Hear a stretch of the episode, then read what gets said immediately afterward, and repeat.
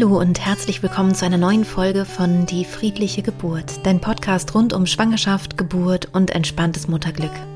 Mein Name ist Christine Graf, ich bin Mama von drei Kindern und ich bereite Frauen und Paare positiv auf ihre Geburten vor.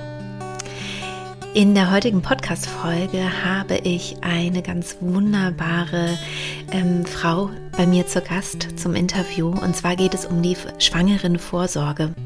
Ich habe mit Frau Professorin Doktorin Reinhold Schäfers sprechen können. Sie ist Professorin für Hebammenwissenschaften an der Universität Bochum und sie hat unter anderem an der neuen S3-Leitlinie zur vaginalen Geburt am Termin mitgewirkt, worüber ich natürlich auch sehr, sehr froh bin, weil ich diese Leitlinie einfach ganz, ganz großartig finde.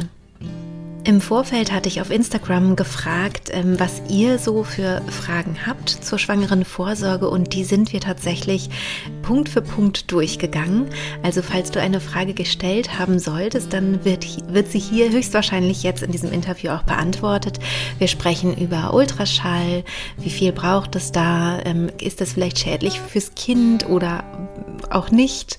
Ähm, was ist mit der schwangeren Vorsorge bei Hebammen? Darf ich das kombinieren mit meinem Gynäkologen oder meiner Gynäkologin?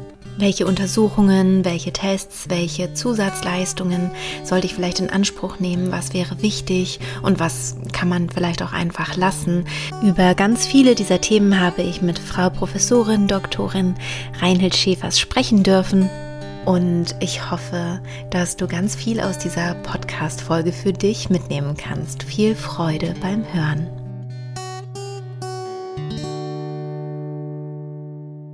Ich freue mich so sehr, dass Sie heute hier bei mir im Podcast zu Gast sind zum Thema Schwangerschaftsvorsorge. Und vielleicht möchten Sie sich einmal kurz vorstellen für die Zuhörerinnen und Zuhörer, die Sie noch nicht kennen. Das mache ich sehr gerne. Also Ranhild Schäfers bin ich. Ich bin von Hause aus Hebamme. Ich habe 21 Jahre lang in meinem Beruf als Hebamme gearbeitet, in unterschiedlichen Varianten, ähm, auch in der außerklinischen Geburtshilfe. Ich hatte eine eigene Praxis zusammen mit einer Kollegin zusammen und habe dann im äh, Alter von 38 nochmal angefangen zu studieren und bin dann so in die akademische Laufbahn so langsam eingestiegen und meine praktische Tätigkeit hat sich ausgeschlichen. Ich habe äh, studiert, ich habe 2011 dann nochmal promoviert äh, zu einem Thema ähm, zur subjektiven Gesundheit von Frauen nach der Geburt ihres Kindes und bin seit 2011 äh, Professorin für Hebammenwissenschaft an der Hochschule für Gesundheit in Bochum. Ja, so schön, dass Sie die Zeit gefunden haben, hier zu sprechen. Mhm. Ja, ich habe ähm, von meinen, ähm, ja, meinen Followerinnen sozusagen einige Fragen bekommen, mhm. ähm, die aufgekommen sind zum Thema Vorsorge. Und da würde ich jetzt einfach gerne Frage für Frage an Sie weiterreichen. Und zwar zum einen, ähm, welche Möglichkeiten gibt es, eine Hebammenvorsorge in Anspruch zu nehmen? Ist es nur außerklinisch möglich? Ach so.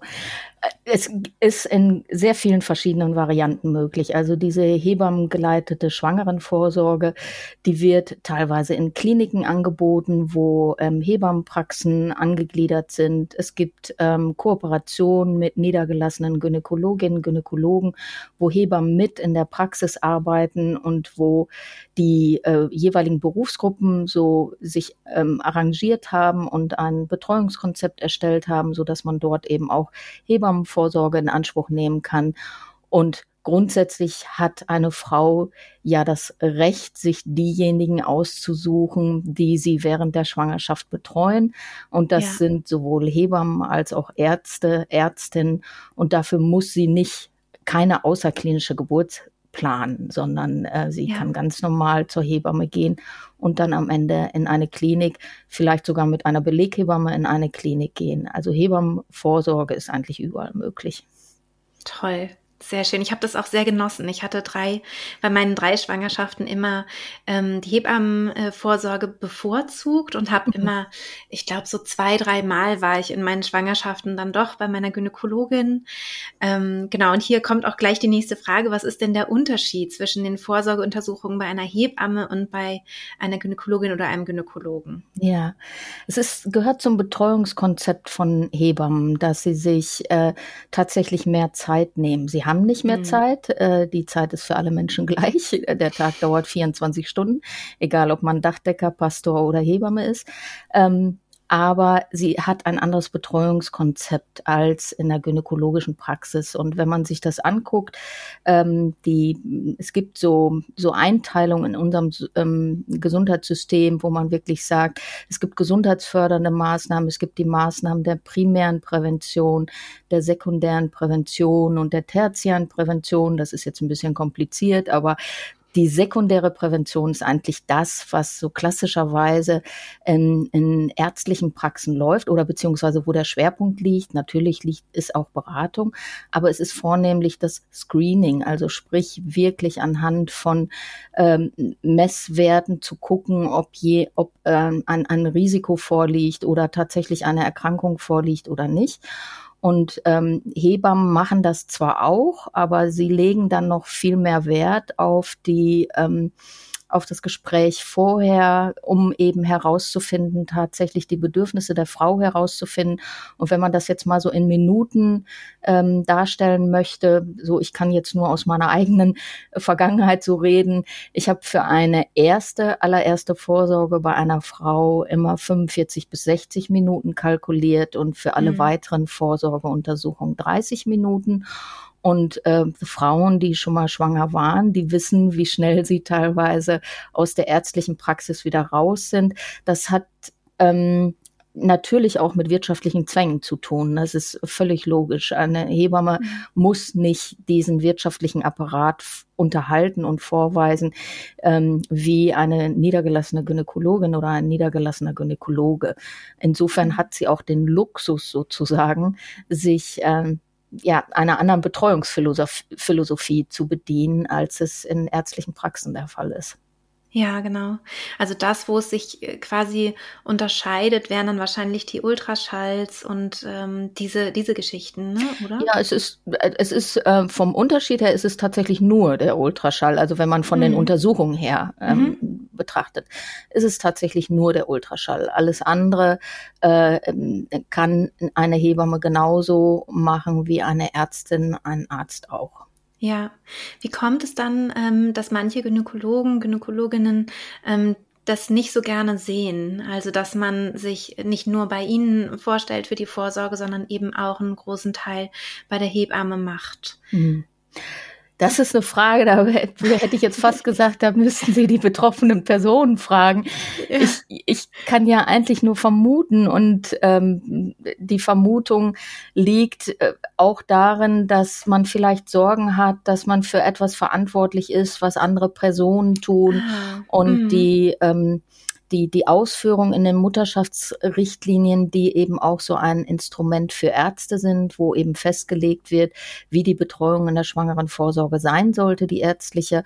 Ähm, dort stehen auch durchaus missverständliche Formulierungen, die suggerieren, als sei die Ärztin oder der Arzt eben verantwortlich für das, was die Hebamme tut. Und das ist aber nicht so. Aber ich kann mhm. durchaus verstehen, dass man da eben Sorgen hat, einen Bereich abzugeben, wofür man möglicherweise am Ende äh, verantwortlich gemacht wird. Aber mhm. da ist einfach die ganz klare Message, wenn man so will. Jede Hebamme ist für eigenes Handeln verantwortlich. Keine Gynäkologin, kein Gynäkologe ist für das verantwortlich, was die Hebamme in der schwangeren Vorsorge tut. Ja, ja. Wenn man sich nun äh, dafür entscheidet und man möchte gerne das äh, verbinden miteinander, also man möchte gerne sowohl zur Hebamme, zur Vorsorge als auch zur Gynäkologin oder zum Gynäkologen und jetzt hat man da einen Arzt, eine Ärztin, äh, der oder die damit jetzt nicht so einverstanden ist. Haben Sie da einen Tipp, was man machen könnte? Also darf man zum Beispiel abgelehnt werden als, als schwangere Frau oder ähm, Wissen also Sie? dieses Ablehnen ist ja tatsächlich nur, ist, ist möglich in, insofern, als dass man natürlich eben sagen kann, ich bin voll, meine Praxis ist voll, ich kann im Prinzip hier niemanden mehr annehmen, was natürlich niemals für den Notfall gilt, das ist ganz klar. Ähm, mhm. Ähm, grundsätzlich bin ich bei diesen Geschichten auch immer, ich, äh, also ich glaube einfach ganz, ganz fest an die Kommunikation und ähm, dass alles Sache der Kommunikation ist und wo, mhm. glaube ich, Hebammen und Ärztinnen, Ärzte gleichermaßen also den gleichen Fehler einfach machen, ist, dass sie die Frau, die sich, sich ihnen anvertraut, immer auch als Kommunikationsmittel benutzen, dass sie sagen, mhm. geh mal zum Arzt und sag, das und das. Mhm. Oder andersrum, der Arzt, die Ärztin sagt, geh mal zur Hebamme und sag, ich mache das nicht mit. Also irgendwie so, ähm, so läuft es im Alltag und so darf es eigentlich nicht laufen, weil die Berufsgruppen sich untereinander ähm, austauschen sollten. Und ähm, wir haben einen ganz klaren Auftrag von den Frauen. Sie wünschen sich beides. Also der, der Hauptteil der Frauen wünscht sich tatsächlich beides. Mhm. Und dem müssen wir auch gerecht werden. Und das bedeutet, dass die Berufsgruppen untereinander kommunizieren müssen und auch ihre, ihre Situation klar darstellen müssen, dass eben auch so Missverständnisse wie Verantwortungsbereiche etc. Äh, da eine Chance haben, ausgeräumt zu werden, ganz klar. Und ja. ansonsten, wenn es wirklich ganz hart auf hart kommt und nichts fruchtet, dann ist es natürlich auch eine Sache der Frau, dann eine Entscheidung zu treffen, dann tatsächlich. Und die ist mhm. natürlich nicht leicht, denn man wird ja in aller Regel ähm, von der Ärztin, dem Arzt schon betreut, seitdem man 13, 14 ist. Und mhm. dann plötzlich soll man diese Kontinuität aufbrechen, wenn man schwanger ist. Also das ist ja schon durchaus eine etwas, etwas merkwürdige Situation. Aber ähm, ja. wenn es wirklich hart auf hart kommt und mit Kommunikation nicht zu lösen ist, muss die Frau dann ihre Entscheidung treffen an der Stelle, ob sie dann einen Arztwechsel ähm, in, an, in Betracht zieht oder einen Hebammenwechsel in Betracht zieht, kann ja beides möglich sein. Ja, ja, das stimmt. Ich hatte äh, zum Glück da nie Schwierigkeiten. Also meine, meine Ärztin, äh, ich hatte mehrere, also ich hatte vorher einen mhm. Arzt und dann eine Ärztin, die waren aber beide damit ganz, äh, ganz einverstanden und mhm. fanden das total super. Und dadurch war es für mich eben eine sehr, sehr schöne Kombination, dass ich gesagt habe, die Ultraschalls, die lasse ich dort ähm, in, in der mhm. Praxis mhm. machen und ansonsten fühle ich mich da sehr, sehr gut betreut bei mhm. meinen Hebammen, die sich eben auch wirklich ganz anders Zeit nehmen konnten und für meine Fragen einfach auch da waren. Ja, was ich so, auch in der Schwangerschaft ganz wichtig finde. Genau, so soll es halt mhm. halt auch sein. Das ist genau das, genau. was ähm, ähm, wofür ich auch immer, ähm, ja, wofür ich in Anführungsstrichen, das klingt jetzt so ein bisschen polemisch, aber wofür ich kämpfe äh, und ja. ähm, was ich auch versuche, den Studierenden, ähm, die sozusagen bei uns im Hörsaal sitzen, versuche nochmal beizubringen, dass wir wirklich eine gute interdisziplinäre Arbeit hinbekommen müssen, damit die Frauen sich sicher und gut betreut fühlen. Mhm. Ja, absolut. Absolut. Ähm, gibt es auch die Möglichkeit in der Vorsorge, ähm, also nur zur Hebamme zu gehen, also zu sagen, okay, ich, dann lasse ich den Arzt, die Ärztin, mhm. dann gehe ich nur zur Hebamme? Die Möglichkeit gibt es natürlich und das muss man jetzt mal so ganz eindeutig sagen. Die Schwangerenvorsorgeuntersuchung ist ein Angebot unseres Gesundheitssystems und es liegt an der Frau, in welchem Umfang sie sie wahrnimmt und äh, bei wem sie sie wahrnimmt. Und ähm, es ist eigentlich, äh, ja, es ist 30 Jahre her ich, oder 35, da haben die Frauen noch eine Provision gekriegt, wenn sie zur Vorsorge gegangen sind. Da, mhm. ähm, äh, wenn sie zehn Eintragungen in ihrem Mutterpass hatten und ihren Mutterpass bei der Krankenkasse vorgelegt haben, haben sie 100 Mark bekommen.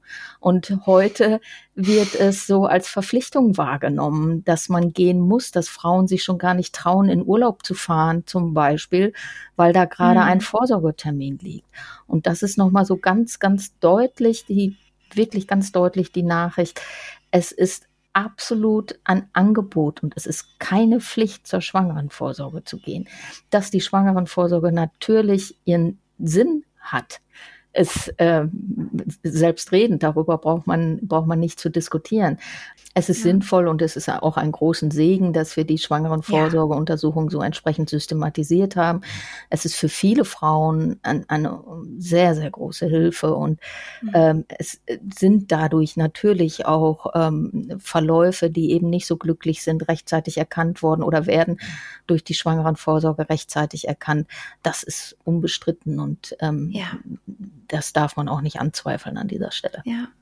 Das sehe ich auch genauso. Ich frage mich halt, wie kommt es zu so einer Frage? Ich kann mir eben vorstellen, ähm, dass, oder, oder ich weiß es auch so aus der Erfahrung mit den Schwangeren, mit denen ich arbeite, dass, dass manchmal einfach ähm, Ärzte und Ärztinnen ähm, Sachen sagen, die Angst machen können. Also dass da manchmal im Umgang ähm, es irgendwie schwierig ist in der Kommunikation. Es kann mhm. natürlich bei Hebammen genauso passieren, ne, dass man das Gefühl hat, ähm, jedes Mal, wenn ich aus der Praxis rausgehe, geht es mir irgendwie schlechter, als, als ich reingegangen bin, weil, weil so mein, mein eigenes Vertrauen in mich und meinen Körper vielleicht möglicherweise ähm, ja da so ein bisschen erschüttert wurde. Ähm, aber das sollte nicht der Grund sein, gar nicht mehr zur Vorsorge Nein. zu gehen, ne? sondern dann vielleicht wirklich zu wechseln und zu sagen, es gibt, weil es gibt wirklich ganz tolle ähm, genau, genau. Menschen, die das machen. Ne? Und wenn man sowas dann tatsächlich erlebt hat, ähm, sich einfach auch die Zeit nehmen, einmal hinzusetzen und wirklich auch zu überlegen, was war es jetzt ganz genau, was mich da so in Unruhe versetzt hat oder wodurch ich mich mhm. schlecht behandelt gefühlt habe. Und da bin ich wieder bei der Kommunikation.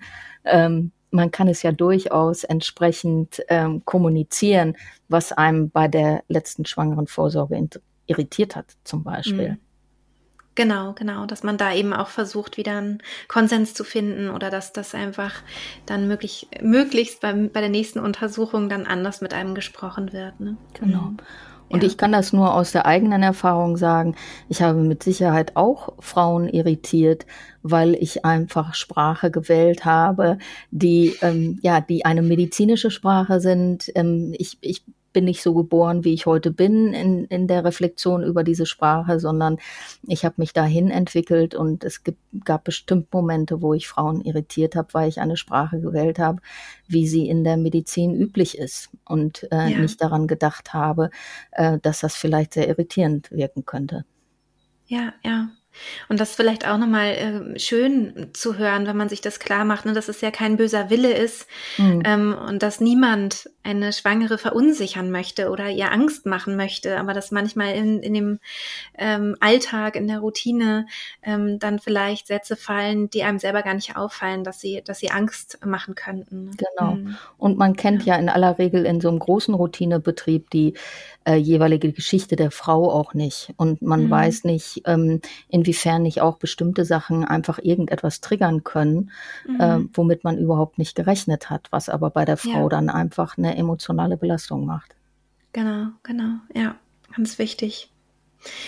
Welche Untersuchungen, Tests, Igelleistungen sind sinnvoll? Was ist zu viel? Das ist die nächste Frage. Was ist zu viel? Also einmal ähm, muss man sich natürlich überlegen, ähm, so äh, braucht es grundsätzlich die Anzahl an Vorsorgeuntersuchungen, die wir so haben. Es gibt wenn man so will, ein festes Programm von den Mutterschaftsrichtlinien, wo drin steht, alle, äh, also bis zur 32. Schwangerschaftswoche alle vier Wochen ähm, Vorsorgeuntersuchungen und ab dann bis zum Termin alle zwei Wochen. Die Mutterschaftsrichtlinien nehmen keine Stellung dazu, wie äh, vorgegangen soll, wenn der Termin tatsächlich erreicht ist. Ähm, aber wenn man das so zusammenzählt, kommt man ungefähr auf 10, 11 Untersuchungen in der schwangeren Vorsorge.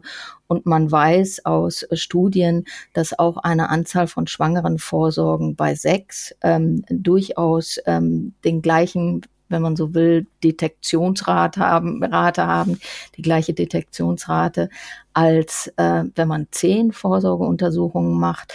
Ähm, aus gleichen Studien weiß man aber eben auch, dass Frauen, die nur sechs Vorsorgeuntersuchungen bekommen, damit gar nicht so glücklich sind. Sie würden gerne häufiger kommen. Und da müssen wir dann immer mhm. so ein mhm. bisschen diesen, diesen Spagat hinkriegen zwischen dem, was wirklich tatsächlich medizinisch notwendig ist und dem, was das Bedürfnis ist. Ähm, was aus meiner mhm. Sicht ähm, eine Untersuchung ist, über die man sehr deutlich nachdenken sollte, das ist der Herzton-Venenschreiber in der schwangeren Vorsorge, der routinemäßig in ganz vielen äh, Praxen gemacht wird, der aber laut den Mutterschaftsrichtlinien mhm. gar nicht routinemäßig durchgeführt werden soll. Und, das CTG, ähm, ne? Genau, das CTG. Ja. Und das ist ähm, etwas, wo Frauen, und das wissen viele Frauen nicht. Und ähm, es gibt mhm. so eine ähm, Studie zum Thema ähm, Versorgung in der Schwangerschaft von der Bertelsmann Stiftung. Und ähm, dort kam eben unter anderem auch raus, dass ähm, 99 Prozent der Frauen ein CTG bekommen, ähm, auch die Frauen, die laut Mutterschaftsrichtlinien gar keine Indikation aufweisen, dass ein CTG geschrieben werden soll, dass durchschnittlich 4,6 CTGs in Schwangerschaften geschrieben werden äh, bei Frauen, wo es nicht nötig ist. Und mhm. ähm, das ist natürlich etwas, was ähm, wo man nochmal genau hingucken muss, ähm, was macht es denn überhaupt mit den Frauen? Denn man weiß von diesem CTG, dass es eigentlich nicht die Aussagekraft hat, die man sich wünscht, so oder ja. die Frauen sich wünschen oder ja. wovon Frauen ausgehen. Ein CTG mhm. sagt nichts darüber aus, wie es dem Kind gehen wird, sobald die Knöpfe ab sind. Ähm, mhm. Es ist eine absolute Momentaufnahme. Ähm, man weil andersrum weiß man, dass CTGs auch mal so interpretiert werden, dass Interventionen stattfinden an Stellen, wo gar keine Interventionen hätten stattfinden sollen. Also sprich, dass man über Einleitungen nachdenkt oder auch mhm. über Kaiserschnitt. Und das ist etwas, wo ich sagen muss, dass CTG gerne einschränken, weil es mhm. einfach sowohl von der Studienlage als auch ähm, von den Richtlinien, die wir in Deutschland haben, kein, keine Basis dafür gibt eigentlich. Ja. Es ist so ein Automatismus und die Frauen denken, es gehört zur Routine dazu. Und ich habe auch mhm. schon mit Frauen gesprochen, die, als sie abgelehnt, ein CTG abgelehnt haben, ähm, völlig irritiert war, äh, eine, auf eine völlig irritierte äh, medizinische Fachangestellte getroffen haben, weil sie mit dieser Verweigerung den äh, Praxisrhythmus durcheinander gebracht haben. Ja. Ähm, so, also das heißt, will sagen, es, man muss an vielen Stellen umdenken wenn man mhm. darüber nachdenkt, die Schwangerenvorsorge ähm, noch mal ein bisschen effizienter zu gestalten. Was aber nicht heißt, auf CTG verzichten, heißt nicht, dass man natürlich nicht die kindlichen Herztöne kontrolliert. Dazu ist, ist man verpflichtet, wenn man bei einer Frau Schwangerenvorsorgeuntersuchung macht, dass man nach den kindlichen Herztönen guckt. Und ähm, idealerweise vielleicht mit einem Gerät, wo die Frau auch mithören kann, also nicht mit dem mhm. Holzrohr, sondern wo die Frau auch mithören kann, dass sie selber auch die Sicherheit hat, die Herz Herztöne hier sind an dieser Stelle absolut in Ordnung gewesen. Ja, ein Dopton zum Beispiel, sowas, genau, ne? So ein, genau, genau, genau. Mit einem Dopton hören. Und mhm. so andere Untersuchungen. Ich meine, wir sind jetzt in dieser Situation, dass äh, dieses Babyfernsehen Ultraschall ähm, zum Glück jetzt nachlässt nach, ähm, ja. nach äh, wirksam werden der Strahlenschutzverordnung. Die ist letztes Jahr Dezember in Kraft getreten. Und dort wird eindeutig eben gesagt, dass ohne medizinischen Grund ein ungeborenes ähm, nicht äh, den Ultraschallstrahlen ausgesetzt werden sollte. Das heißt mhm. also dieses Babyfernsehen, wie man so kennt, und ich benutze diesen Begriff, weil er tatsächlich eben auch auf vielen Internetseiten steht, mhm. ähm, ist etwas, ähm, was da durch diese Strahlenschutzverordnung absolut eingeschränkt wird. Und mit dem Grund ja, einfach, weil wir tatsächlich nicht wissen, was Ultraschall, ein länger andauernder Ultraschall mit den Kindern macht. Es wird zwar immer mhm. gesagt, es macht nichts, aber die Studienlage dazu ist nicht so ganz eindeutig. Äh, Tierversuche mhm. sagen was anderes. Und ähm, mit Menschen kann man schlecht Versuche machen. Das ist ethisch immer schwierig. Und deshalb ist es auch schwierig, ähm, auf eine Studienlage zurückzugreifen, die da wirklich sagt, Ultraschall macht nichts. Ne? Also ja, ja. Es ist eine Wie, Untersuchungsmethode, mit der man behutsam umgehen sollte. Ja, wie häufig würden Sie denn äh, Ultraschall empfehlen? Also die Ultraschalluntersuchung, so wie sie in dem in den Mutterschaftsrichtlinien stehen, nämlich zwischen der neunten und zwölften Woche, zwischen der ähm, 18. und äh, 21. Woche und dann nochmal um die 30. Schwangerschaftswoche herum, ähm, das sind durchaus äh, passende Zeiten. Mhm. Die sind auch mit Grund sozusagen ähm, mhm. äh, dorthin gelegt worden, wo eine Ultraschalluntersuchung sinnvoll ist. Ähm, wenn Sie mich fragen, was ist die sinnvollste Ultraschalluntersuchung, dann würde ich sagen, genau die in der Mitte. Also sprich die mhm. 18. bis 21. Woche, weil man da eine Idee hat, wo sitzt die Nachgeburt schon ungefähr. Mhm. Also wenn sie ganz weit weg vom Muttermund sitzt, zum Beispiel irgendwo oben in der Gebärmutter, dann braucht man nicht damit zu rechnen, dass sie zum Ende der Schwangerschaft noch vor dem Muttermund rutscht. Ähm, man hat weiß da, man kann das Kind da noch gut einigermaßen darstellen, dass man eine relativ gute ähm, Bestimmung des Geburtstermins, des errechneten Geburtstermins noch hinkriegt, ähm, solange das Kind sozusagen in Gänze noch auf das Bild passt. Ähm, das sind, ist einfach so diese Vorsorgeuntersuchung, diese Ultraschalluntersuchung, die ich persönlich am mhm. sinnvollsten finde. Vorausgesetzt, wir reden hier über eine Frau, die ein Kind bekommt und die, ja. äh, die eben äh, auch sonst keine Risiken hat. Ja, genau. Ich habe ähm, mal mit einer, mit einer Hebamme gesprochen, die meinte, nee, mit einer Gynäkologin, die meinte, dass die, ähm, die erste Ultraschalluntersuchung während, wegen des Termins so wichtig wäre. Also die mhm. für den, damit wir den Geburtszeitraum richtig bestimmen, ähm, weil das ja dann, damit man nicht nach hinten hinaus dann irgendwie in, in Stress gerät. Genau. Ähm, genau. Genau, dann, also dann würde man. Bei der mhm. zweiten Untersuchung wäre, ähm, die finde ich halt so wichtig, ähm, weil äh, man da eben diese Organe nochmal entsprechend mhm. darstellen kann. Ähm, aber was die Gynäkologin natürlich sagt, ist absolut richtig, wenn in, speziell in den Fällen, wo man so eine Unsicherheit hat, ähm, ja. was den Termin angeht, wo vielleicht die Frau sich auch nicht so ganz sicher ist, ist natürlich auch dieser erste Ultraschall nochmal eine, eine sehr, sehr wichtige ja. Ergänzung. Aber so ja. mit dieser Idee will ich wissen, ist das Kind ähm, tatsächlich gesund, sind alle Organe angelegt, funktioniert der Magen, also füllt sich mhm. die Magenblase. Ähm, kann ich aufs Herz gut gucken, diesen sogenannten Vierkammerblick ähm, kann ich da gucken, ist diese zweite Untersuchung eben, würde ich mal sagen, ebenso wichtig. Die wichtigste. Oder genauso, ja. ja, mm, ja. Genau. Es wird ja häufig dann noch mal so kurz vor der Geburt auch ein Ultraschall gemacht, wo dann, ähm, so wie meine Information ist, sich häufig verschätzt wird, was das Geburtsgewicht angeht, weil es einfach total schwer zu messen ist. Also rauszufinden ist, wie schwer ist das Kind jetzt wirklich und dann oft zu großen äh, Verunsicherungen führt. Also ich weiß noch, dass ich bei meinen Kindern zum Glück nicht mehr so spät habe äh, einen Ultraschall machen lassen. Ich mhm. war dann eben nur noch bei der Hebamme und mein letztes Kind war eben knapp viereinhalb Kilo schwer und ich war wirklich froh, weil es mich sonst vielleicht vorher doch noch mal ganz schön nervös gemacht mhm. hätte. Wie sehen Sie das denn?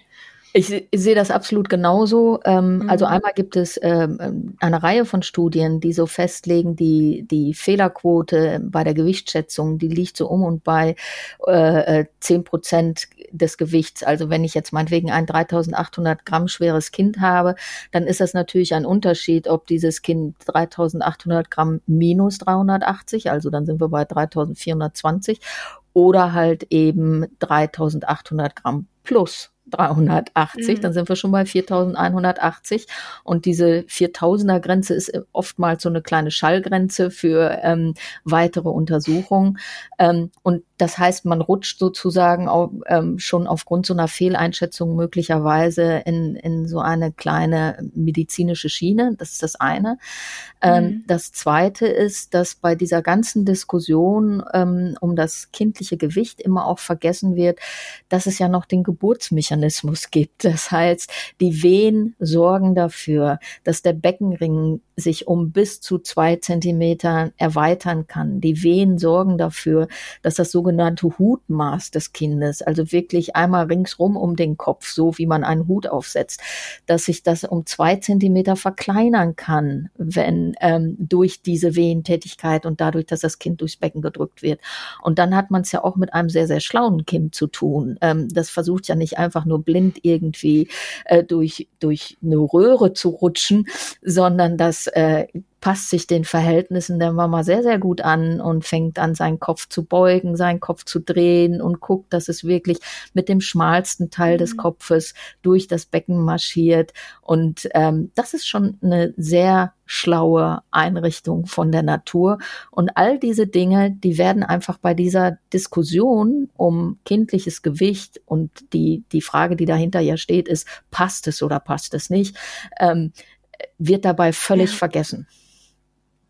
Und eigentlich ja, kann man wirklich erst, das, wenn man ehrlich ja. ist, kann man wirklich erst sagen, wenn eine Frau eine Zeit lang Wehen hatte, kann man wirklich erst die Aussage treffen, es passt nicht, wenn es dann wirklich zögerlich ist, aber nicht unmittelbar vorher. Ja, und dann, ja, und dann kann man ja immer noch dann einen anderen Weg wählen. Also genau. das ist ja dann immer noch möglich. Dafür muss genau. man nicht von vornherein einen geplanten Kaiserschnitt machen. Genau. Ja, ja. Genau. Ja.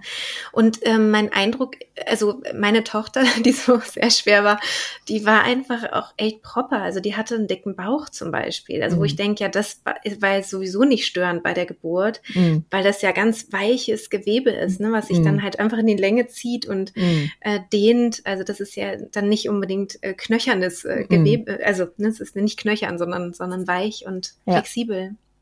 Wir müssen bei diesen Sachen immer, äh, also nochmal einmal betonen, äh, ähm, man redet hier von Schwangerschaftsverläufen, wo wirklich kein, kein äh, pathologischer Befund vorliegt. Ne? Also mhm. das ist, natürlich muss ich bei einer Frau, die einen, einen Diabetes hat, anders hingucken, ähm, ja. weil da die Kinder häufig einen kräftigeren Schultergürtel haben zum Beispiel und mhm. so. Und äh, da muss man so ein bisschen genauer hingucken, aber da kriegt man auch schon eine Idee ähm, bei dem äh, letzten Ultraschall, ähm, wie sich dieses Kind entwickelt, ob sich dieses Kind über das Maß hinaus entwickelt entwickelt, wie man das gerne hätte. Mhm. Ähm, und da guckt man sowieso genauer hin. Ne? So, aber ja, bei diesen, ja. äh, bei wirklich einer Frau, die bis dato nichts hatte, ist es eigentlich wirklich nicht sehr sinnvoll, einen Ultraschall unmittelbar vorher zu machen.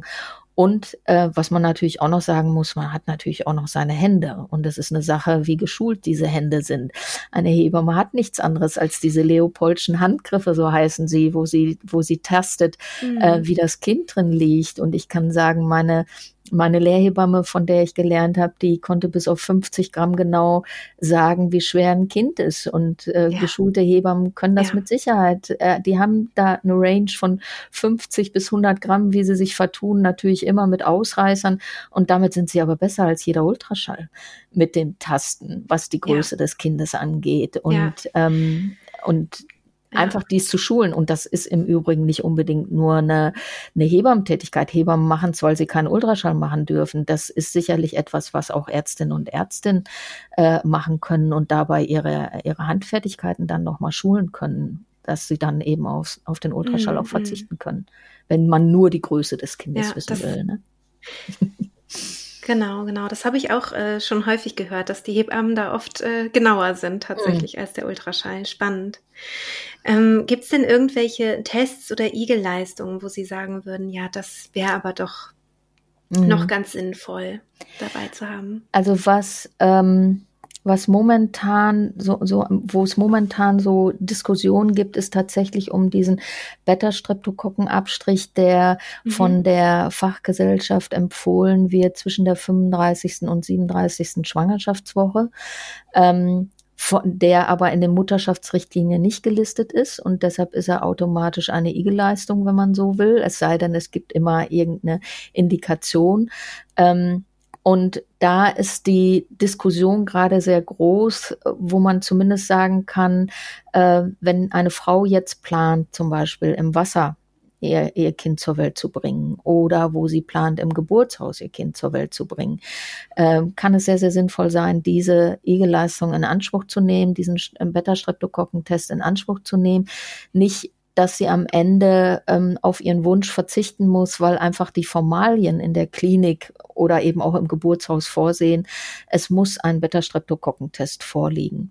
Ob der mhm. jetzt aus medizinischer Sicht sinnvoll ist oder nicht, da streiten sich tatsächlich die Gelehrten sehr drum, weil mhm. man weiß, dass oder man sagt so, die Beta-Streptokokken, man hat so eine Durchseuchungsrate von ungefähr 30 Prozent, dass 30 Prozent der Schwangeren ähm, das haben, ohne dass es irgendwas macht. Und auch, dass Kinder Neugeborene besiedelt sein können, ohne dass es irgendwas macht. Es muss ja nicht immer dieser Worst Case gleich eintreffen, dass diese Frau, die, diese Kinder eine generalisierte Entzündung kriegen. Aber mit Blick auf die Wunscherfüllung sozusagen der Frauen, mhm. ähm, würde ich sagen, dass dieser Beta-Streptokokkentest doch etwas ist, äh, was sie machen sollten, wenn sie die Idee haben, sie möchten gerne im Wasser gebären oder sie möchten auch gerne im Geburtshaus gebären oder eben mhm. zu Hause. Dann, wenn, dann, wenn eben der Test dort äh, die Voraussetzung ist, ne? Das genau. vielleicht vorher dann einfach vor Ort klären. Genau. Genau. Und nochmal genau. kurz zur Erklärung, Igel-Leistung bedeutet, dass man es selber bezahlen muss. Das muss man selber bezahlen, genau. genau. Das heißt so genau. nicht Igel, äh, weil es einfach individuelle Gesundheitsleistungen heißt. Und ähm, ja. das bedeutet immer, man muss es selber zahlen oder vielleicht einen Teil selber zahlen. Ja, ja. Bei der nächsten äh, Frage geht es um äh, Bluttests, um Harmonie und Panorama. Die kenne ich mhm. selber nicht und bin ganz gespannt, was Sie jetzt dazu sagen. Das, diese Tests sind sogenannte NIPT, so wird das abgekürzt. Ah, äh, okay. äh, Nicht-invasive Pränataltests. Mhm. Ähm, sprich, man nimmt äh, bei der Mutter Blut ab und ähm, gewinnt dadurch frei in dem in mütterlichem Blut äh, schwimmende DNA des Kindes. Und diese Tests sind eigentlich ähm, so als Idee ähm, dazu da, um zu oder wurden eingeführt, um eben zu gucken, ob man ähm, eine Chromosomveränderung beim Kind feststellen kann, also eben diese äh, Trisomie 21 zum Beispiel im Volksmund eben Morbus Down oder, oder Mongolismus. Ähm, oder auch andere Trisomien, wo einfach ein Chromosom dreimal vorhanden ist und dadurch mhm. ähm, eine entsprechende Veränderung macht. Ähm, es ist aber so, dass diese Blutentnahme jetzt mittlerweile auch in den Mutterschaftsrichtlinien steht, nicht vor dem Hintergrund ähm, der Pränataldiagnostik, also sprich der Chromosomen des Chromosomzellens, sondern bei ähm, Müttern, die RH-negativ sind, wenn man die Blutgruppe des Kindes wissen möchte vorher. Ah, ähm, mhm. dann kann man diese, diese, non, äh, diese nicht invasiven äh, Pränataldiagnostik, diese Tests anwenden, um die Blutgruppe des Kindes auch zu bestimmen. Denn ja. wenn das Kind positiv ist, braucht die Frau nach der Geburt, äh, wird der Frau nach der Geburt Cortison gespritzt, damit sie, mhm. also ein, nicht ein Cortison, Entschuldigung, Anti-D-Prophylaxe, ich war jetzt bei der Lungenreifung, Anti-D-Prophylaxe, also äh, ganz ganz, ganz vereinfacht äh, funktioniert das so wie eine Impfung. Man gaukelt dem Körper vor, ich habe schon Antikörper gebildet gegen äh, RH-positives Blut, was vielleicht bei der Geburt in den mütterlichen Blutkreislauf gelangt ist. Und dann bildet der mütterliche äh, Kreislauf selber keine Antikörper. Und diese künstlich hinzugefügten Antikörper, die werden nach ähm, nach äh, drei, vier Monaten sowas abgebaut. Und ähm, mhm. dann ist sozusagen der Ursprung hergestellt, als wäre diese, äh, oder der, der, die Situation hergestellt, als wäre die Frau nie ähm, mit einem RH-positiven Kind schwanger gewesen. Genau. Das Pro Problem ist halt einfach, dass es dem ähm, beim ersten Kind möglicherweise noch nichts macht, aber das zweite und das dritte Kind, wenn die Mutter wirklich Antikörper gegen das Blut ihres eigenen Kindes gebildet hat, kann das für das Kind in der Schwangerschaft wirklich zu Problemen führen. Und ähm, ja. deshalb macht man das. Jetzt habe ich so ein bisschen weit ausgeholt, wenn man auf diese äh, Lungen, auf diese Anti-D-Prophylaxe eben verzichten möchte, dann ist es mhm. natürlich sinnvoll, man weiß vorher, dass die Blutgruppe des Kindes. Und wenn man dann weiß, die Blutgruppe ist negativ, dann kriegt man diese Spritze nicht. Ansonsten kriegt man genau. diese Spritze auf jeden Fall nach der Geburt, aber dann würde man erst aus der Nabelschnur des Kindes nochmal Blut abnehmen, um zu gucken, was das Kind für eine Blutgruppe hat. Und das kann man ja, könnte man in der Schwangerschaft eben schon machen mit diesem Test. Ja, und da ist natürlich total praktisch, dass man nur von der Mutter Blut abnehmen muss. Also genau. Also es ist eben fürs Kind total, genau. Äh, ja, gar nicht invasiv, genau. Ja, ja. ja. Und RH negativ oder positiv bedeutet Resus negativ oder Resus positiv. Nur positiv, für, genau, genau. Nur für, ja, genau. für die, die es jetzt vielleicht also, dachten, äh, Resus negativ genau. bedeutet schlicht und ergreifend, der, der Resus-Faktor, der normalerweise im Blut ist, der ist nicht vorhanden. So. Mm. Und mm. deshalb ist, ähm, heißt das immer Resus negativ. Okay, okay. Ähm, und äh, jetzt genau, diese Bluttests heißen Harmonie und Panorama. Und sind hm. es, ist es beides das gleiche sozusagen? Ist Oder was beides das gleiche was? Prinzip eigentlich. Ne? Okay. Ne? Dass ah, einfach okay. äh, mütterliches Blut abgenommen wird und die kindliche DNA Darin, gewonnen wird. Genau, genau, und da einfach einige Sachen untersucht werden, mhm. ob das Kind irgendwelche ähm, Erkrankungen vielleicht hat. Mhm. Ähm, das heißt, man braucht dieses Feinscreening eigentlich gar nicht mehr, oder? Ähm, in dem Moment, wo so ein Test, also einmal ist es so, die, ähm, die wirklich die, dieses Chromosomzellen mit diesem Test. Das ist mhm. etwas, was die Frauen noch selber bezahlen müssen. Von den Mutterschaftsrichtlinien mhm. wird nur die ähm, Kontrolle der, der kindlichen Blutgruppe ähm, mit diesem Test ähm, abgedeckt oder über mhm. diese Mutterschaftsrichtlinien. Also das müssten sie noch selber zahlen. Und wenn dann ein Test äh, positiv ist, würden immer noch weitere ähm, Untersuchungen stattfinden. Also ähm, man mhm. würde sich nie auf ein einziges Testergebnis verlassen, sondern würde dann eben Verstehe. auch gucken, ob man eventuell dann tatsächlich nochmal eine Fruchtwasseruntersuchung macht, ne? so in diesem. Mhm. mhm. Okay, verstehe. Genau. Ähm, Die nächste Frage ist, muss ich den Zuckertest machen? Auch wieder müssen muss man gar nichts. ähm, aber es, es wird natürlich durchaus empfohlen. Ähm, der wird ähm, zwischen der ähm, 24. und 28. Woche ungefähr gemacht, so zu diesem Zeitpunkt. Ähm, von den Mutterschaftsrichtlinien her, die sieht, die sehen einen etwas anderen Test vor als die Fachgesellschaft der, äh, die Diabetesfachgesellschaft. Ähm, die Frage ist halt einfach immer, ich könnte es jetzt gar nicht so beantworten. Ich würde jetzt wirklich auf die individuelle Situation der Frau dann tatsächlich gucken. Ähm, wie hoch ist das Risiko und was ist der Grund, warum sie darüber nachdenkt, es eben nicht zu tun. So, ähm, wenn es mhm. einfach nur irgendwie äh, äh, logistische Gründe sind, weil sie für zwei Stunden in der Praxis sitzen muss und nicht weiß, wer ihr ähm, Erstgeborenes abholt, das sind sicherlich Sachen, die kann man noch mal anders klären. Deshalb würde ich auf so einen Zuckertest nicht verzichten.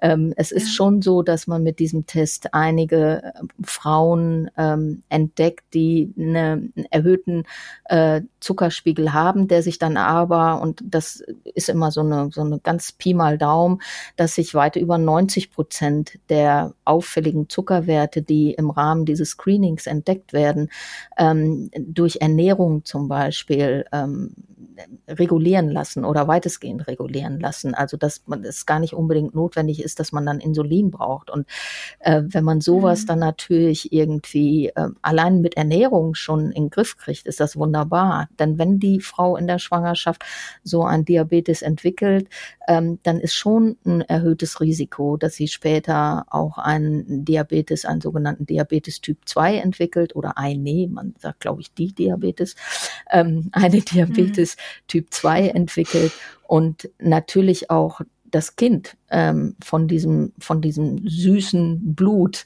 tatsächlich nicht unbedingt mhm. profitiert. Es wird größer, ähm, damit wird vielleicht die Geburt ein bisschen anstrengender.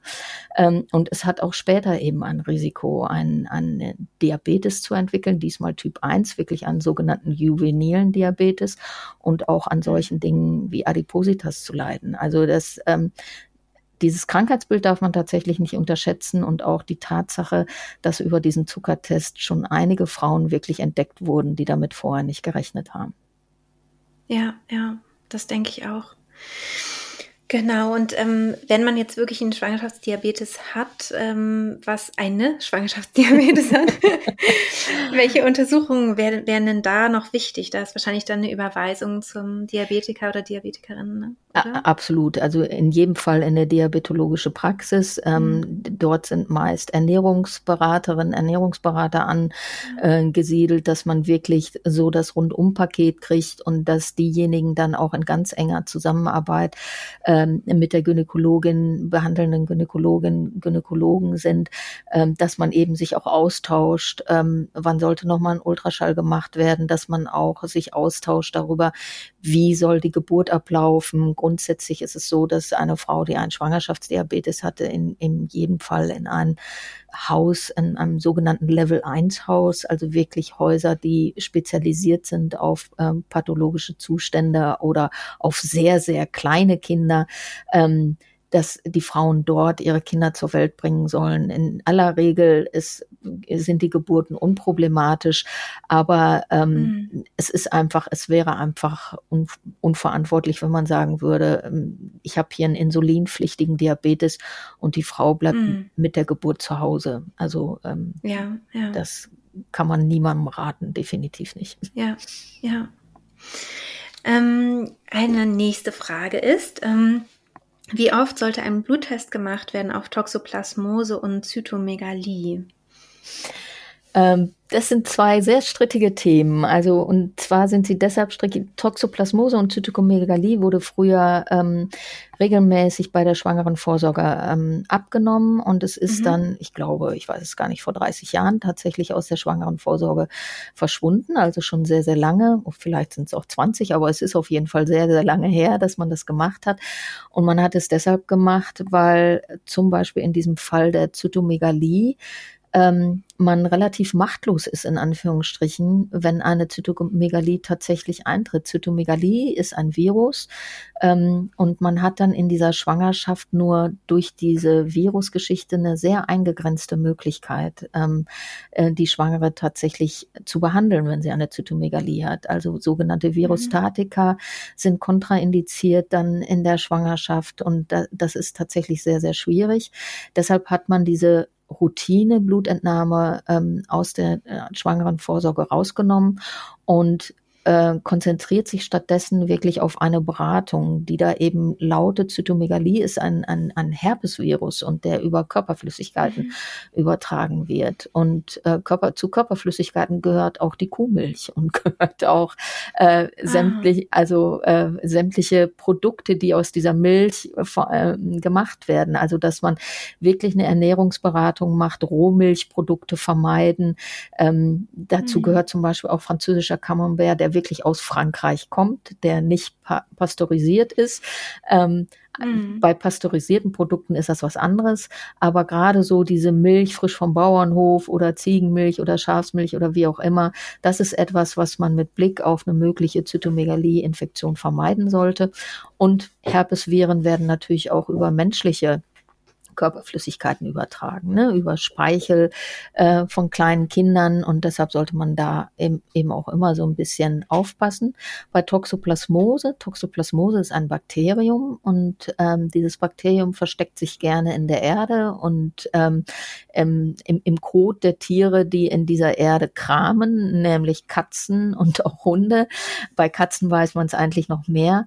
Ähm, mhm. Und da ist dann eben so diese Beratung grundsätzlich erstmal auch da auf, auf ähm, Ernährung zu achten, ähm, ähm, Erde vermeiden, aber auch Fleischprodukte äh, vermeiden, weil die eben Toxoplasmose, Roh, Rohfleisch, also sprich der Tatar und das Mettbrötchen, das sollte mhm. man mit Blick auf eine tox mögliche potenzielle Toxoplasmose-Infektion ähm, vermeiden. Bei Toxoplasmose ist es so, das Robert Koch Institut sagt, ähm, diese sogenannte Durchseuchungsrate, wenn Leute Toxoplasmose gehabt haben, steigt um ein Prozent pro Lebensalter. Das heißt also, ein, mhm. die, die 70-Jährigen sind äh, zu 70 Prozent mit Tox Toxoplasmose schon durchseucht, hatten es irgendwann schon mal in ihrem Leben und dann mhm. ist das kein Problem.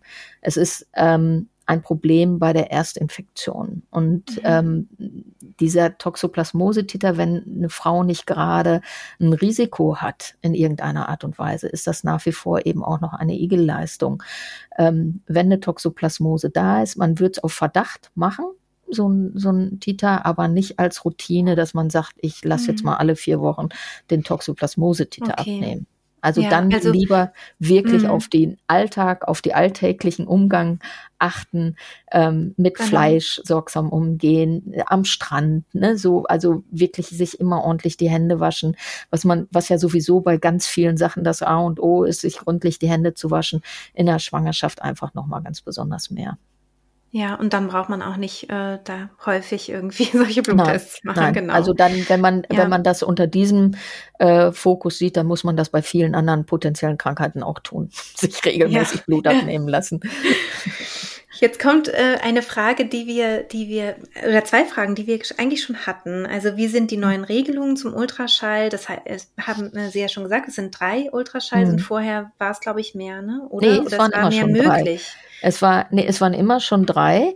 Es wurden aber mhm. mehr gemacht. Und diese Untersuchung von der mhm. Bertelsmann Stiftung zum Beispiel hat gezeigt, egal ob eine Frau ein Risiko hatte oder nicht, eine Indikation hatte oder nicht, ähm, die Frauen haben durchschnittlich äh, fünf, Ultrasch fünf bis sechs Ultraschalluntersuchungen, nee, sieben, sieben Ultraschalluntersuchungen. Über, über 80 Prozent hatten sieben. Ultraschalluntersuchungen mhm. ähm, ähm, aus den unterschiedlichen Gründen. Man kann es nicht genau nachvollziehen, was es war. Es, die Frauen sind auch gefragt worden, sind die Ultraschalluntersuchungen auf ihren Wunsch hin passiert und das ähm, hat sich nicht unbedingt gedeckt mit der, mit der okay. Menge Frauen, die dann tatsächlich so viel Ultraschalluntersuchungen bekommen haben. Und ja. das ist jetzt durch dieses Strahlenschutzgesetz äh, wirklich so ähm, reguliert, dass man sagt, die Mutterschaftsrichtlinien sind, die Ultraschalluntersuchungen nach Mutterschaftsrichtlinien sind die medizinisch notwendigen mhm. die sind auch erlaubt, aber alles, was in Richtung Babyfernsehen geht oder Videoaufnahme mal eben oder ein sogenanntes Foto, was ja keins ist, man erkennt ja die Haarfarbe des Kindes nicht, es ist eine Rechnerleistung, aber kein Foto, ähm, das äh, ist halt einfach nicht mehr erlaubt. Ja, so. super. Und es gab ja auch sogar so Praxen, die gar nicht äh, von Gynäkologen oder Gynäkologinnen genau. äh, geführt wurden, die dann das angeboten haben und das ist auch verboten mittlerweile, ne? Ja, die das ganz schaurig genau. angeboten haben oder auch diese sogenannte mhm. Flatrate, ne, was man ja, auch genau. immer wieder, ne, dass Frauen einen bestimmten Betrag bezahlen und dann können sie jederzeit in die Praxis gehen zur Ultraschalluntersuchung. Ähm, das ist nicht erlaubt, weil man einfach schlicht ja. und ergreifend sagt, da gibt es keinen medizinischen Grund. Genau, genau. Ja, und ist Ultraschall schädlich? Da haben Sie ja auch schon was dazu äh, gesagt, dass ja. man es einfach nicht sagen kann. dass, dass man es nicht sagen kann. Einfach nicht weiß. Ich werde mit Sicherheit, wenn, wenn Menschen mhm. diesen Podcast hören, da werden sicherlich einige sagen, was redet Frau Schäfers da? Natürlich ist es nicht schädlich. Ähm, diese Menschen sagen das mit Sicherheit auch auf Basis von unterschiedlichen Studien, so mhm. dass sie sagen, es ist nicht schädlich, aber genauso gibt es eben aus Tierversuchen andere Studien, die zumindest sagen, es macht eine Gewebserwerbung, es macht kleine Bläschen im Blut und ähm, ähm, wo man dann einfach sagen kann, wir haben nicht genügend Studien ähm, von menschlichen Schwangerschaften, um dann wirklich sagen zu können, ähm, der Ultraschall steht in ursächlichen Zusammenhang zu weiß ich nicht, mhm. einer, dass die Kinder kleiner sind nach der Geburt oder, oder sonst irgendwas. Und genauso wenig kann man sagen, der Ultraschall macht nichts, weil wir einfach zu wenig Studien dazu haben. Ja, ja, super. Ähm, muss ich ab der Schwangerschaftswoche 30 alle zwei Wochen zur Kontrolle? Das ist genau das Gleiche, müssen Sie nicht. Sie können auch erst in der 36. Woche wieder gehen, wenn Sie sich gut fühlen und fünf Wochen lang in Südfrankreich am Meer sind. Wunderbar, das ist das Beste, was Sie Ihrer Schwangerschaft antun können. Sehr schön, vielen Dank für dieses Statement. genau, ja. Ja, manchmal ist auch dieses Überkontrollieren und so weiter, ne, ja. dann ja. vielleicht ähm, also ja. mir ist es so als, als Anliegen, das ist natürlich immer schwierig, immer so grundsätzlich so Pauschalaussagen zu, zu treffen. Mhm. Aber mir ist es so ein sehr, sehr großes Anliegen, dass ähm, Frauen auch wieder so ein gewisses Grundvertrauen in ihren Körper ja. kriegen und vor allen Dingen auch, dass sie zum Beispiel lernen, diese Leopoldschen Handgriffe, die ich gerade gesagt habe, die eigentlich nur mhm. die Hebammen machen, das ist jetzt sprichwörtlich gesehen kein Hexenwerk. Also das können Frauen selber. Frauen können ja selber auch sagen, wo ist der Rücken des Kindes und wo, wo, wo tritt es wo sind die Füße. Und sie kriegen, ja. wenn sie das entsprechend häufig machen und mit ihrem Kind in Kontakt kriegen, kriegen sie schon ein sehr gutes Gefühl, ähm, ob da jetzt gerade was anders ist oder nicht und ob sie jetzt ja. mal los müssten. Also wenn sie äh, jenseits der Kontrollen sind. Und das gilt übrigens auch für Frauen, die regelmäßig gehen, die alle zwei Wochen gehen. Wenn sie dazwischen ein blödes Gefühl haben, dann gehen Sie bitte nochmal, auch wenn Sie ja. Äh, Sorgen haben, Sie könnten irgendwie lästig sein. Bitte, bitte aufs Gefühl hören. Also Sie sind die Expertin für das, was da in Ihnen wächst. Das ist, ja. ist einfach so. Ja, vielen, vielen Dank für diese Worte. Die, Sie sprechen mir wirklich aus tiefstem Herzen. Sehr schön.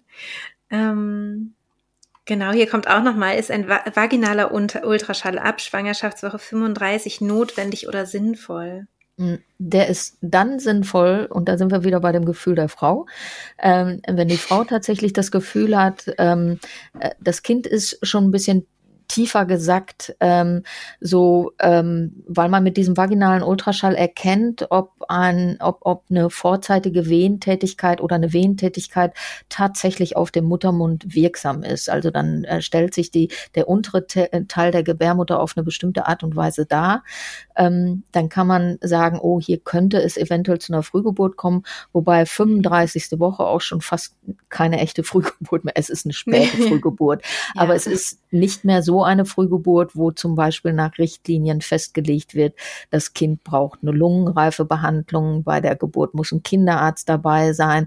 Das ist alles mhm. bei, äh, wenn die 35. Woche erreicht ist, ist äh, sind die Vorgaben äh, äh, nicht mehr zutreffend sozusagen oder die sind dann nicht mehr bindend. Und insofern mhm. wüsste ich jetzt ehrlich gesagt nicht, warum man ab der 35. Woche einen vaginalen Ultraschall machen sollte. Jetzt habe ich so viel geredet, eigentlich hätte ich direkt sagen können. Ich weiß nicht, wozu er gut sein soll. Also ja. tatsächlich, ich habe keine Idee, außer die Idee, dass man darstellen möchte, dass der Muttermund sich verändert hat. Und das ja. ist in der 35 oder dann Anfang 36. Woche auch nicht mehr so ein Problem. Ja, ja, das stimmt. Es wäre dann ähm, vielleicht für die Entscheidung ähm, außerklinisch, klinisch hm, das, genau. Da wäre es dann nochmal wichtig, weil ähm, in, im Außerklinischen sollten natürlich nur die Kinder geboren werden, die ähm, laut Definition reif sind. Und das ist halt, wenn die ähm, 37. Woche vollendet ist. Genau, aber das könnte man ja, ob sie reif sind oder nicht, jetzt auch nicht im vaginalen Ultraschall sehen. Ja, aber man äh, äh, müsste dann zumindest, man könnte dann eben sehen, die Frau ist in der 35. Woche. Ich mhm. habe hier eine Trichterbildung. Das ist halt so diese, dieses, mhm. ähm, wie sich die, die Gebärmutter verändert. Und dieses Kind kommt vielleicht zu früh. Dann gehört die mhm. Frau nicht in die Außerklinik. Das meinte ich, so meinte ich das. Ah, okay, ja, gut. Was würde sie auch merken, wenn die Geburt losgeht? Huch, es ja. ist noch nicht die 37 genau. Definitiv. Okay. Ja. Ähm, es kommt noch mal eine Frage zum CTG und mhm. zwar, ob es vielleicht auch irgendwann sinnvoll ist, ein CTG zu schreiben. Das auf alle Fälle. Und zwar zuallererst, ähm, wenn die Frau selber das Gefühl hat, das Kind bewegt sich nicht mehr so, wie sie es kennt. Ne, so, ah, ähm, okay. mhm. ähm, dass sie dann einfach, dass dann nochmal ein CTG geschrieben wird, dann in solchen Fällen wirklich Diabetes, wo ein Risiko vorliegt, ne? denn so ein Diabetes, so eine Diabetes kann eine Veränderung in der Nachgeburt machen, dass die Nachgeburt nicht mehr ähm, hundertprozentig arbeitet. Da kann das Kind zu einem sehr, sehr großen Teil tolerieren, sehr gut tolerieren, dass die Nachgeburt ist ein Wunderwerk der Natur, ähm, aber eben nicht, ähm, nicht bis zum Ende. Und deshalb ähm, muss man in diesen Fällen immer auch äh, nochmal eine CTG-Kontrolle machen, wenn die Frau einen hohen Blutdruck hat. Aber das sind alles so Situationen, wo sie dann eh schon in ärztlicher Behandlung wäre, wo sie dann eben auch nicht mehr in Hebammenbetreuung oder nur ergänzend in Hebammenhände gehört. Und ähm, da würden dann entsprechend diese medizinischen Routinemaßnahmen auch greifen und sollten ja. auch greifen an der Stelle. Ja. Das ist vielleicht wirklich nochmal ganz, äh, ganz wichtig, so zusammenfassend, ne, dass die, hm. Hebammenbetreuung so, so, so wunderbar sie ist und, und so sehr ich sie auch wirklich äh, schätze, ähm, ist natürlich vor allem dann sinnvoll, wenn es äh, Frau und Baby eben gut geht und wenn man dann merkt, es ist irgendwas Pathologisches, dann ähm, gehört es dann auch in andere mhm. Hände. So, ja. ich, ich widerspreche so ein bisschen nicht, ja. dass das in andere Hände gehört, das unbedingt, ja. aber die Hebammenbetreuung hört dann nicht auf. Und, das stimmt, äh, genau. Die, die, äh, die, Hebammen, die Hebammen sollten sich gerade in diesen Fällen, wo Frauen nicht so viel Glück haben, wo äh, mhm. Frauen wirklich dann, äh, sie, wo einfach die Schwangerschaft genauer betrachtet werden muss, ähm, ist es nochmal besonders wichtig für die Frauen auch eben zu sehen, was läuft denn alles gerade normal bei mir. Mhm. Und mhm. das ist, das ist dann die Aufgabe der Hebamme, ähm, ja. sie daraufhin ähm, also sie darauf aufmerksam zu machen, welche Prozesse hier wirklich normal laufen. Und mhm. ähm, selbst, also selbst wenn es eben nicht so glücklich läuft, ist es doch immer noch so, dass die Frau ähm, da ein ganz, diese ganz großartige Stärke besitzt, ein Kind in sich wachsen zu lassen. Und, ähm, und, und das darauf sollte sie auch so ein bisschen fokussiert werden. So, ja. sonst wird sie zu sehr auf das Pathologische fokussiert und das ist natürlich auch nicht nett. Absolut, absolut. Und dafür sind die, sind die Hebammen wirklich toll, weil sie eben ähm, meiner Erfahrung nach wenig, wenig Angst machen, sondern mhm. eher wirklich ermutigen und von dem natürlichen und, und guten Verlauf ausgehen. Und das tut mhm. einfach seelisch gut. Ja, mhm. gerade dann. Das stimmt, da haben Sie total recht. Ähm, wie funktioniert die Nackenfaltenmessung? Welche Rückschlüsse kann man daraus ableiten? Die äh, Nackenfaltenmessung, das ist ja eine spezielle Ultraschalluntersuchung und äh, das ist jetzt keine, keine fleischgewordene Falte sozusagen, sondern mhm. eine Flüssigkeitsansammlung im Nacken. Und ähm, diese Nackenfaltenmessung läuft halt eben per Ultraschall, dass man, dass man genau schaut, und das kann man nur zu einem bestimmten Zeitpunkt der Schwangerschaft machen, ähm, wie viel Flüssigkeit sich hinten in der Nackenfalte ansammelt. Und diese mhm. Flüssigkeitsansammlung, also wenn sozusagen dieser, dieser lymphatische Kreislauf nicht so gut funktioniert, dann sammelt sich halt diese Flüssigkeit in der Nackenfalte an. Mhm. Und ähm, dieses Nicht-Funktionieren des lymphatischen somatischen Kreislauf. Das passiert eben gerne mal bei äh, ähm, Chromosomenveränderungen, also wenn die Chromosomen anders verteilt sind, als sie verteilt sein sollten. Eben das äh, Chromosom dreimal vorhanden ist, das 21. Chromosom dreimal vorhanden ist oder auch das 18. Chromosom. Ähm, die Nackenfaltentransparenzmessung alleine hat aber keine große Aussagekraft. Man müsste immer noch ähm, entsprechende ähm, Blutwerte dazu ähm, kontrollieren, um wirklich und auch weiterführende Maßnahmen, um auch wirklich eine Diagnose zu treffen. Da habe ich es jetzt mit einer chromosomalen Veränderung zu tun. Ähm, mhm. Was man auch weiß, Kinder, die eine Spaltbildung haben, zum Beispiel im Rücken oder auch vorne im Bauch oder an, am Gaum, ähm, da ist, kommt es auch häufiger vor, dass eben in, da in der Frühschwangerschaft die Nackenfalte etwas verdickt ist. So, ähm, das ist jetzt keine Chromosomenveränderung, aber das sind halt eben so Spaltbildungen und will sagen, wenn man so eine Nackenfaltenmessung macht, dann würde man immer, und da kommt irgendwas bei raus, irgendein Befund, mhm. ähm, würde man immer weiterführende Untersuchungen machen. Ja, ja. Vielen Dank. Ähm, muss der Muttermund und Gebärmutterhals kontrolliert werden in der Schwangerschaft? Nein. das kann ich jetzt schon. Ich habe hab, hab gerade gedacht, jetzt antworte ich mal direkt, ohne vorher zu erklären.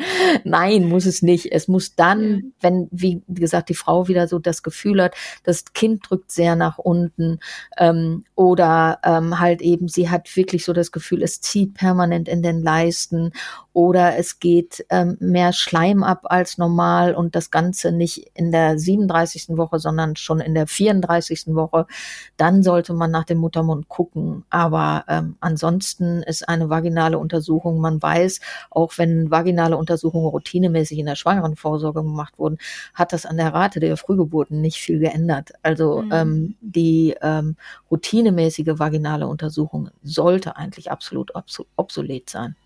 Ja, ja, schön.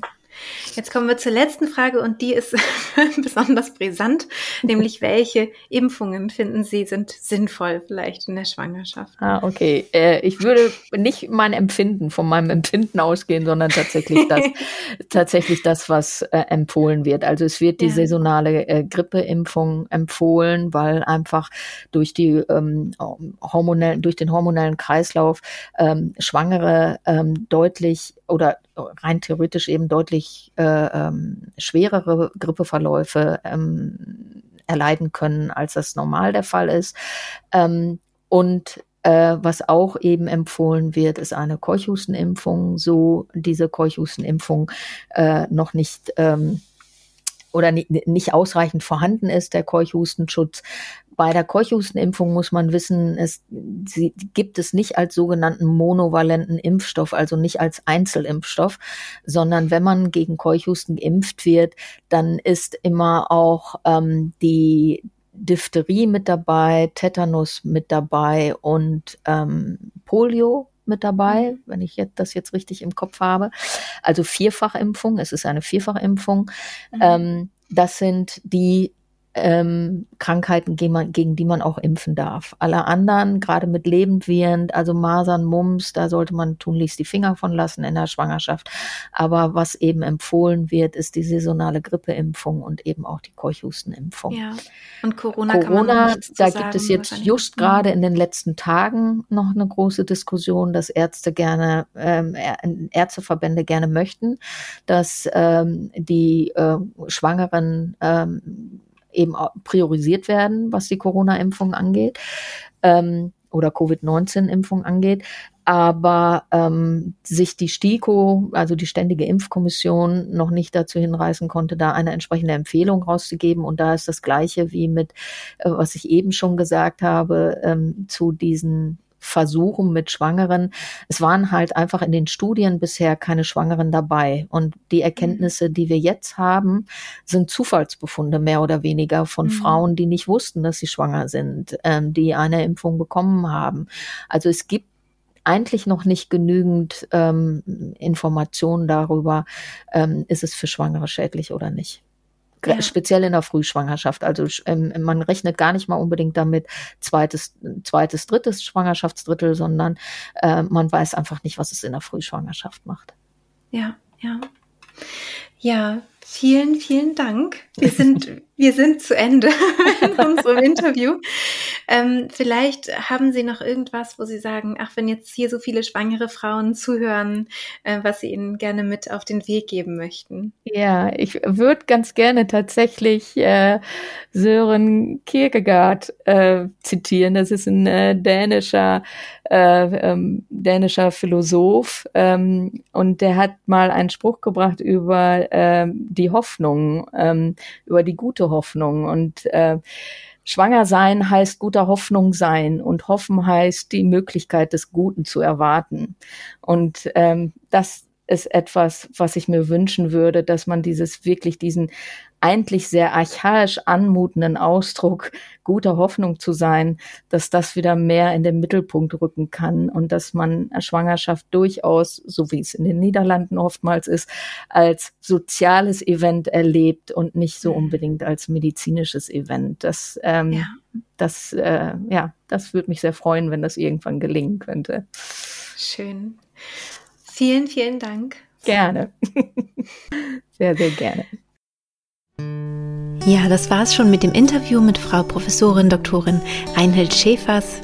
Ich freue mich sehr, dass sie sich die Zeit genommen hat, hier über diese Themen zu sprechen, über die Schwangerenvorsorge. Und ich freue mich natürlich auch sehr, wenn du vielleicht Lust hast, uns ein kleines Feedback zu geben.